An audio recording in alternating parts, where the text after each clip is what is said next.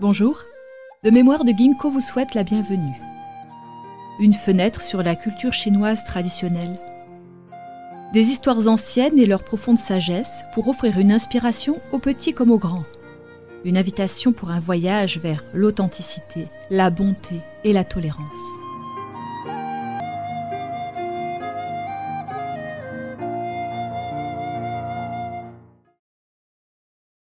Pourquoi la beauté est importante? Par Florence Amy. Le 12 janvier 2020, le monde a perdu un grand philosophe, un intellectuel et une voix rare qui défendait l'importance de la beauté.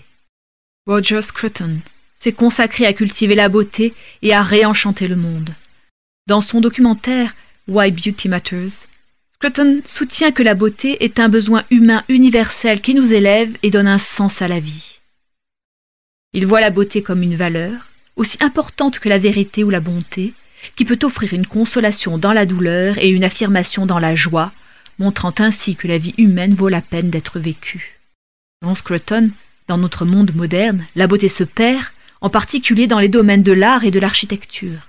J'ai grandi à Londres, et j'étais souvent déconcertée par une partie importante de l'art et de l'architecture moderne. Dans la vie comme dans l'art, j'ai choisi de voir la beauté des choses, d'habiter à Florence, où je suis entourée de beauté et de comprendre l'impact qu'elle peut avoir sur le quotidien. Le mépris de Scruton pour l'art moderne commence avec l'urinoir de Marcel Duchamp.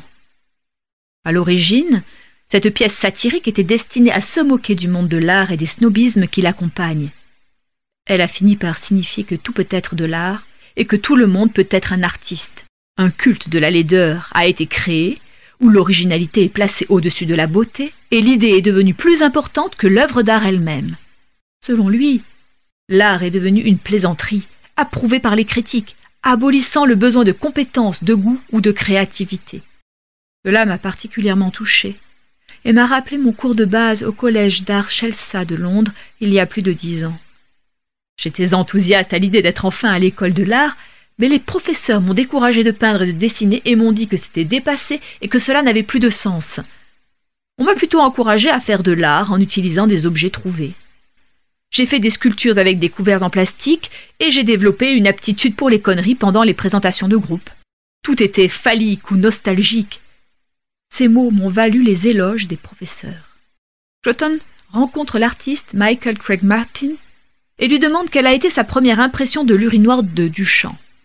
Martin est surtout connu pour son œuvre Un chêne, qui consiste en un verre d'eau sur une étagère avec un texte à côté expliquant pourquoi c'est un chêne. Martin affirme que Duchamp capte l'imagination et que l'art est un art parce que nous le considérons comme tel. Quand j'ai vu un chêne pour la première fois, j'étais confuse et je me suis dit que je n'avais peut-être pas l'intelligence pour le comprendre. Lorsque je l'ai ensuite remise en question à l'école d'art, la réponse a toujours été Vous ne comprenez pas, ce qui est devenu une défense courante. Pour moi, cela rappelait le court récit de Hans Christian Andersen les nouveaux vêtements de l'empereur. À propos de deux tisserands, qui promettent à un empereur un nouveau costume, dont ils disent qu'il est invisible pour ceux qui sont inaptes à leur fonction, stupides ou incompétents. En réalité, ils ne fabriquent aucun vêtement. Croton soutient que la culture consumériste a été le catalyseur de ce changement dans l'art moderne. On nous vend toujours quelque chose, par le biais de publicités qui alimentent notre appétit pour des choses, les publicités essaient d'être effrontées et scandaleuses pour attirer notre attention. L'art imite la publicité, car les artistes essaient de créer des marques, le produit qu'ils vendent est eux-mêmes. Plus l'œuvre d'art est choquante et scandaleuse, plus elle attire l'attention. Scruton est particulièrement troublé par l'œuvre de Piero Manzoni, Artist Shit, qui consiste en 90 boîtes de conserve remplies des excréments de l'artiste. Un argument commun pour l'art moderne est qu'il reflète la vie moderne dans tout son désordre et sa laideur. Platon suggère que le grand art a toujours montré le réel à la lumière de l'idéal et que ce faisant, il est transfiguré. Une grande peinture n'a pas nécessairement un beau sujet, mais elle est rendue belle par l'interprétation qu'en fait l'artiste. Rembrandt le montre avec ses portraits d'hommes ou de femmes âgés et ridés, ainsi que Velázquez, lorsqu'il peint les nains de la cour espagnole avec compassion et gentillesse. L'art moderne prend souvent le sujet de façon littérale et oublie l'acte créatif. Cloton exprime ce point en comparant l'œuvre de Tracy Emin Mon lit et une peinture de Delacroix représentant le lit de l'artiste. Les sujets sont les mêmes, les lits défaits dans tout leur dédain sordide. Delacroix apporte de la beauté à un objet qui en manque à travers le talent artistique réfléchi de son interprétation et ce faisant, apporte une bénédiction à son propre chaos émotionnel. Émine partage la laideur que le lit montre en utilisant le lit littéral. Selon Émine, c'est de l'art parce qu'elle dit qu'il en est ainsi. Les philosophes ont soutenu que, par la recherche de la beauté, nous façonnons le monde comme notre maison. L'architecture traditionnelle place la beauté avant l'utilité, avec des détails décoratifs et des proportions ornées qui satisfont notre besoin d'harmonie. Elle nous rappelle que nous n'avons pas seulement des besoins pratiques, mais aussi des besoins moraux et spirituels. Oscar Wilde disait que tout art est absolument inutile, en plaçant l'art au-dessus de l'utilité et sur un pied d'égalité avec l'amour, l'amitié et le culte. Ceux-ci ne sont pas nécessairement utiles, mais sont nécessaires. Nous avons tous éprouvé ce sentiment lorsque nous voyons quelque chose de beau. Être transporté par la beauté du monde ordinaire à, comme l'appelle Scruton, la sphère illuminée de la contemplation. C'est comme si nous ressentions la présence d'un monde supérieur. Depuis le début de la civilisation occidentale, les poètes et les philosophes ont vu l'expérience de la beauté comme un appel au divin.